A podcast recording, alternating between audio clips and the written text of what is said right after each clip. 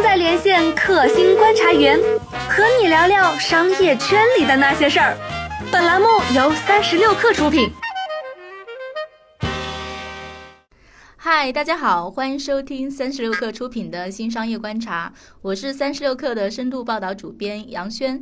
今天呢，我们来谈一谈淘宝造物节。我相信很多同学已经在手机淘宝上这两天看到了淘宝造物节的这个入口，可能有的同学已经亲自去了淘宝造物节在杭州的现场。因为据我所知呢，三十六克有六个同学自发的跑去了杭州，我就嘲笑他们这叫千里迢迢去逛街啊。那这个造物节非常非常的热闹，然后看起来也非常有趣。那今天我们邀请到了我们的消费主笔王一点，王一点同学呢也是亲自去了杭州的现场，然后我们来聊聊淘宝造物节，它有趣在什么地方？为什么我们应该关心这个造物节？嗨，一点你好，Hello，杨轩你好，你能不能先讲一下你亲自去那个淘宝造物节看到的是一个什么样的景象？这是一个线下是一个什么样的感受啊？呃，其实我还去之前我是很期待的，因为我平时就很喜欢逛类似于文创的这种集市类的这种这种活动嘛。然后其实造物节，我个人的理解，它本质上也是一个偏文创性质的一个地面的一个线下集市吧，这么一种一种形态。嗯。啊，所以我觉得可能能看到很多好玩的东西。然后去到现场之后呢，确实也有很多开脑洞的东西。比如说我已经逛淘宝有。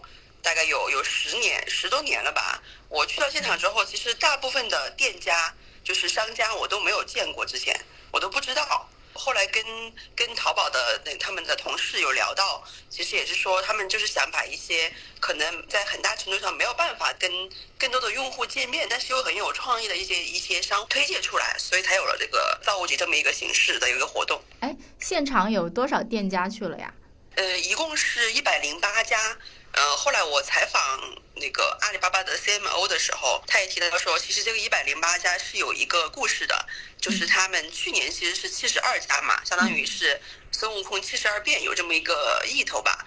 今年呢，就增加了一点，就变成是梁山好汉一百单八将这么一个概念吧。所以选了一百零八家，然后如果你选更多的店的话，逛一天其实逛不完的，所以是比较辛苦。然后就控制在了一百家左右吧，这个规模。嗯。哦，哎，你逛了多久啊？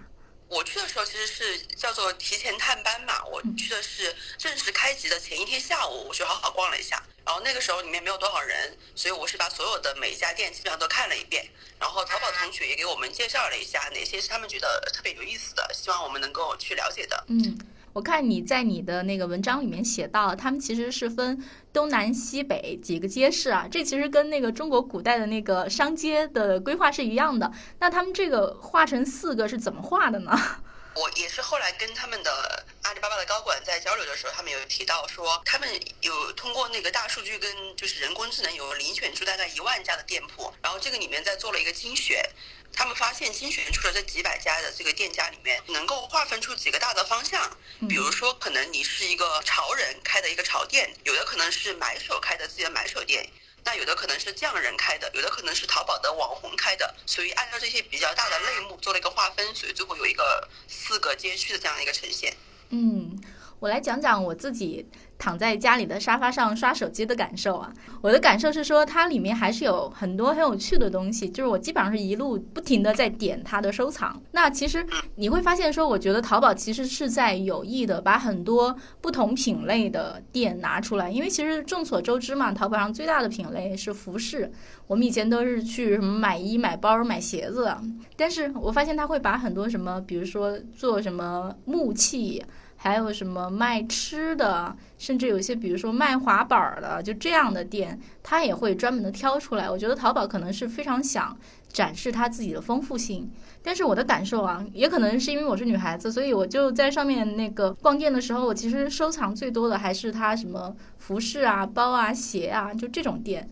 因为我觉得不得不说，就是淘宝在这个品类里的优势还真的是最强大的，这是我最强烈的感受。还有我还有一个感受就是。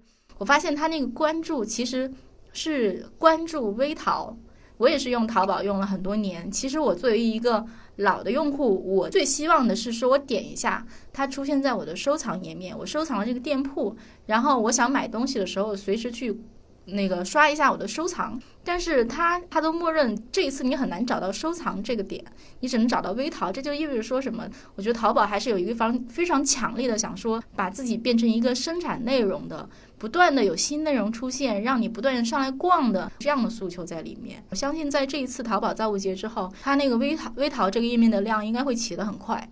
嗯，你像这个一百零八家里面。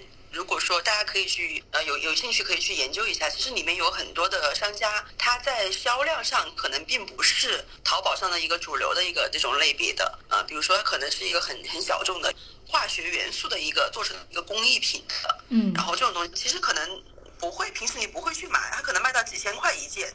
不会说会做一个必需品去买它，但是它是很有意思的一个东西。然后淘宝觉得说，如果我们的平台上有很多这种奇奇怪怪的，然后能够引发大家好奇心的东西，那他觉得这个这个整个生态的丰富性是更好的，它也能够让他们产出的内容可以更吸引这个消费者去去关注内容，而不仅仅是商品。嗯，哎，好像你写到说张勇也去了现场是吗？就是呃，淘宝和天猫，就是阿里巴巴的那个 CEO，他是去现场了吗？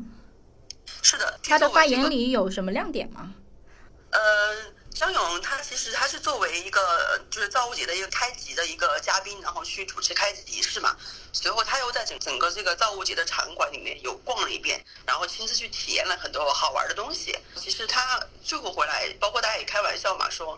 呃，如果你不喜欢造物节的话，说明你已经老了。但是你看，阿里巴巴的 CEO 张勇其实七零后，但是他还是那么有好奇心，所以大家加油啊！就在这开玩笑。嗯张勇他其实。通过造物节，他其实在不断的强调一个事情，就是淘宝从二零一六年开始在做的这个转化，就是你刚刚有提到的，它之前其实是一个以卖货为主的，然后现在它把整个淘宝的架构都做了一个改变，比如说我们去发现商品的路径其实发生了很大的变化，不再是一个货架式的一个树状的结构，而是你跟着导购内容去不断的浏览，然后去最终发现以你的。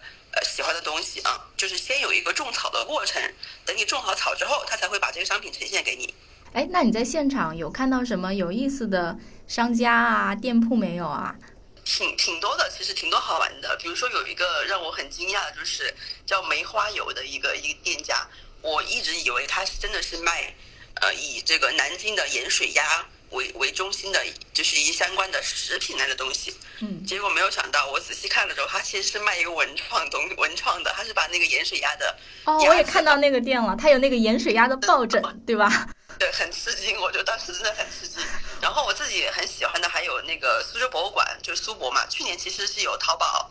是有那个故宫淘宝，是因为造物节才火了，特别火。然后今年他们就请了南边的一博物馆的代表，就是苏博。然后苏博也在做很多相关的这个呃文创的产品，也也是蛮有意思的，跟古代的文化结合起来。呃，自己最喜欢的是一个麻将包，其实这个店是把中国的一些传统的一些大家很熟悉的东西，比如说麻将也好，或者是炸药包也好。然后这样饺子啊、火锅啊这种东西来做成一些相关相关的周边的延伸产品。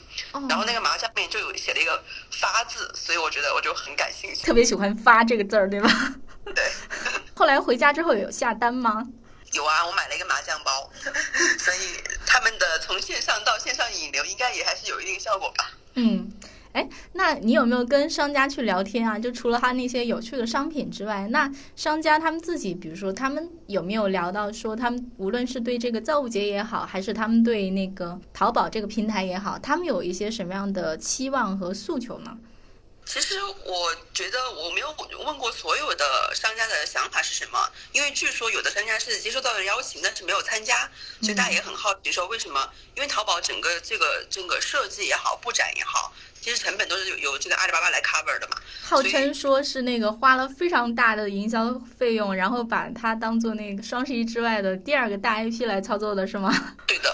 据阿里巴巴的 CMO 董本红先生说，他们其实卖票大概你想一百块钱左右，大概卖了个毛估估算一下，可能有几百万的收入。那他说这个几百万其实只有整个投入的零头而已，所以可以去想一想，他们整个投入其实是挺大的。从那个布展的一个水平来看，也是花了挺多钱的。豪华是吗？挺豪华的。对于商家而言，这个其实是一个很好的一个展示的一个效果。嗯，有很多的商家觉得说，去年的一届端午节之后，有一些头部 IP 确实是被培育出来了，大家也会觉得说，这个可能是一个好的机会吧。嗯，比如说呢，什么样的头部 IP 被培育出来了？淘宝那边是他们比较推崇的是，比如说去年就是像故宫淘宝，还有就是有一个大家都很熟悉的叫“吾皇万岁”的，就是在网络上哦，火的我知道那个猫。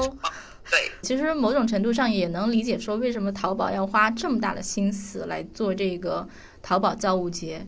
因为其实，比如说，因为我写那个报道电商报道了很多年，我其实是能，就是淘宝其实一直想那个找到自己的定位，因为他们想要跟天猫做区隔。但另一方面呢，淘宝还是希望说自己是一个流量非常大、交易量非常大的一个一个平台。但是同时呢，就是说淘宝不可能永远是以前的淘宝。比如说像那个阿里巴巴，在过去几年花了特别大的功夫去打击假货。而且就是说啊，其实淘宝其实他们也自己说过很多次，他们其实不希望说淘宝上都是那些卖爆款的。就是什么叫为什么叫不希望上面是卖爆款呢？就是比如说一个东西，然后它销量卖了很多件，然后它的那个那个价钱非常便宜，但是它质量很一般。这个虽然交易额和那个交易笔数都很大，但是淘宝会觉得说这样不是长久之计，所以他们想转型转了很多年了。比如他们以前提出万能的淘宝，那可能是一个当时他们有有了一个初步的想法，就是觉得我这样的地方什么都有。慢慢的，就比如说你可以看到说他会说他想说我是一个青年的，就是潮人的聚集地。像他们去年好像是找了一些很年轻很年轻的那个很潮的那个小孩儿，然后去拍了广告。然后我觉得他们在慢慢的去找说，诶，淘宝的新的那个增长点，而且是一个。优质的那个可持续的增长点是什么？那我觉得现在看起来就是文创，或者是说这些有创意的、有自主品牌的东西，可能是淘宝。我觉得应该是他们寄予了挺大期望的一个点吧。不然的话，淘宝也不会花那么大精力去做这样一个节。呃，很多东西你不只是希望说我在线上看到，也很希望说在线下体验。虽然说淘宝这个节可能没有办法说完全替代一个线下的实体店，但是弄一些。那个消费者现场去看看，我觉得也是至少比那个纯在线上做要好吧。而且可能也没有任何一个第二个平台能像淘宝这样做出一个声势这么大，然后让那个那么多消费者自己叭叭还掏了钱买了票，叭叭跑去的这么一个大的大型集市。我觉得这可能是一个好的开端。嗯，是的。那好，王一点同学，我们今天就先聊到这里。好的，那感谢大家收听这一期的新商业观察。这是一档关心商业世界中最新、最能代表未来部分的一个节目，希望大家能够持续收听我们的节目，也欢迎大家去三十六氪的网站观看我们写的文章。再见。